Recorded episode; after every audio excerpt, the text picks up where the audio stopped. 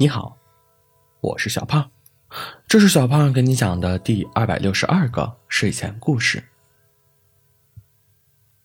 小熊开了一家咖啡店，作为好朋友，小兔子自然要去捧场。小狐狸最近工作很忙，时常要发动思维想方案，但是家旁边在修路灯。机器的声音太刺激神经了。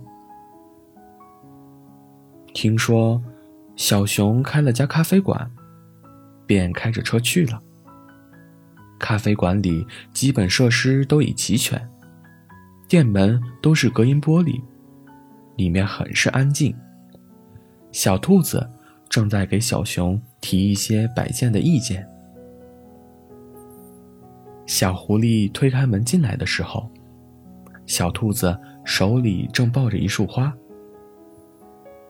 小兔子条件反射似的转过身，轻微弯腰说道：“欢迎光临。”小狐狸被吓了一跳。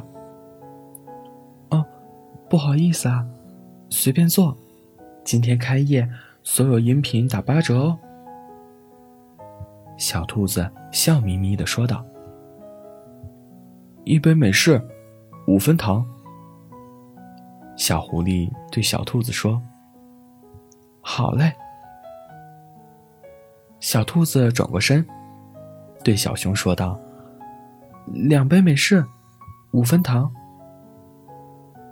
小狐狸听了，连忙道：“呃，不好意思，我只要了一杯。”我知道啊，另一杯是我的。小兔子依然笑眯眯的。哦，这样子啊。小狐狸找了个靠窗的位置坐着。过了一会儿，小兔子端着两杯咖啡，走到了小狐狸面前。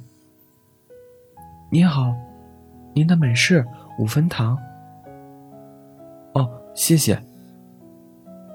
小狐狸点了点头。不介意的话，我可以坐这里吗？小兔子问道。不介意。小狐狸很奇怪，不过也没说什么。小狐狸拿出电脑，敲敲打打起来。小兔子就只是坐着，看着店门开开合合。顾客越来越多了。过了两三个小时，店里已经坐满了客人。小狐狸看了看手机，发现已经没有多少电了。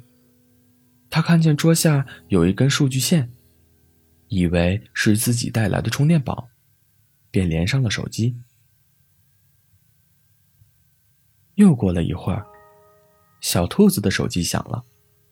他接起电话，刚聊了几句，手机关机了。小兔子打开包包，拿出充电宝，顺着数据线扯，扯住了小狐狸拿着手机的手。小兔子一抬头，小狐狸也抬头。有一小会儿的沉默，小狐狸小心的问道：“这个数据线？”是我个人的。小兔子顺着小狐狸的话，点了点头。哦，不好意思。小狐狸拔掉手机，插上小兔子的手机，却发现充电宝已经在闪红灯了。小狐狸拿出自己的充电宝，说道：“用我的吧。”可是，我要回家了哎。小兔子道。小狐狸看了看电脑，工作已经完成的差不多了。我记得，你是我邻居来着。小狐狸搬家那天看见了小兔子。小兔子的手机连着小狐狸的充电宝。